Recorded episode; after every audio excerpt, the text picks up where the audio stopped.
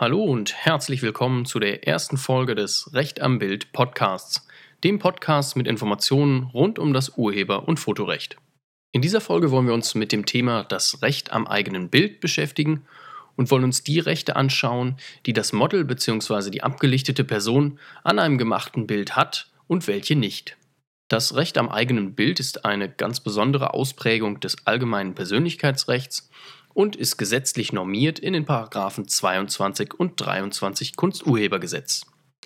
Nach diesen Normen gilt der Grundsatz, dass Abbildungen einer Person grundsätzlich nur dann verbreitet oder zur Schau gestellt werden dürfen, wenn deren Einwilligung vorliegt.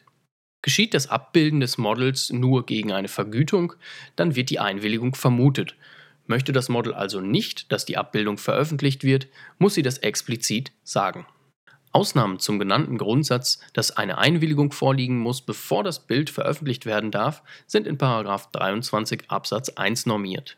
So können Bilder auch ohne Einwilligung veröffentlicht werden, wenn eine dieser vier Ausnahmen einschlägig ist. So zum Beispiel bei sogenannten Bildnissen der Zeitgeschichte. Bildnisse der Zeitgeschichte sind solche Abbildungen, die zum Beispiel Staatsoberhäupter, Wissenschaftler, Sänger oder Sportler zeigen.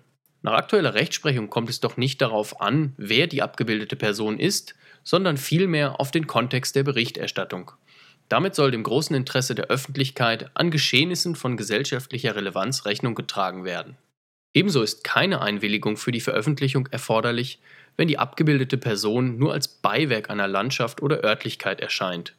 Dafür ist entscheidend, dass es erkennbar nicht um die Person als Motiv ging, sondern sie mehr oder weniger aus Versehen oder durch Zufall neben oder innerhalb eines anderen Motivs abgebildet wurde. Werden zum Beispiel Bilder von Bergen gemacht, auf denen auch Personen zu sehen sind, die dort wandern, ist keine Einwilligung erforderlich, solange die Personen nicht das Hauptmotiv darstellen. Ebenso keine Einwilligung ist erforderlich für Bilder, die Versammlungen, Aufzüge oder sonstige Vorgänge darstellen. Dieser Begriff ist zwar weit zu fassen, allerdings muss es sich dabei um öffentliche Ereignisse handeln. Rein private Ereignisse, wie zum Beispiel eine Familienfeier, ist davon nicht umfasst. Werden solche Bilder veröffentlicht, ist grundsätzlich auch hier die Einwilligung der darauf zu sehenden Personen einzuholen. All diese Ausnahmen greifen jedoch nicht ein, wenn durch die Verbreitung ein berechtigtes Interesse der Abgebildeten verletzt wird. Diese Einschränkung ist sehr vage formuliert und bedarf in jedem einzelnen Fall einer umfassenden Abwägung der Umstände. So stehen sich regelmäßig die Presse- und Informationsfreiheit und die Interessen des Abgebildeten gegenüber. Es lässt sich nur schwer eine passende Definition dafür finden, wann genau das Interesse berechtigt ist.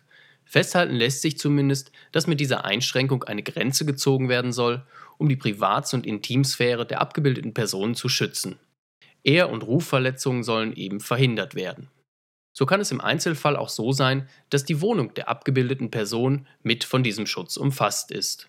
Für die Praxis wichtig zu wissen ist, dass derjenige, der ein Bildnis ohne Einwilligung verwendet, auch beweisen muss, dass es sich bei der Darstellung um eine der vier Ausnahmen handelt.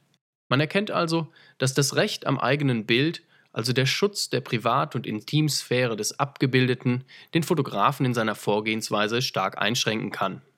Um Streitigkeiten zu vermeiden, ist es äußerst sinnvoll, schon vorher mit der Person darüber zu sprechen, was mit dem Bild passieren soll und was nicht.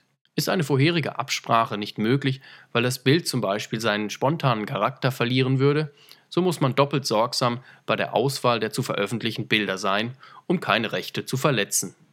So viel zu diesem spannenden Thema. Wir hoffen, dass wir die Problematik ein wenig durchleuchten konnten und Sie auch zur nächsten Folge des Podcasts wieder dabei sind. Noch mehr Informationen zum Thema Foto- und Urheberrecht gibt es unter www.rechtambild.de.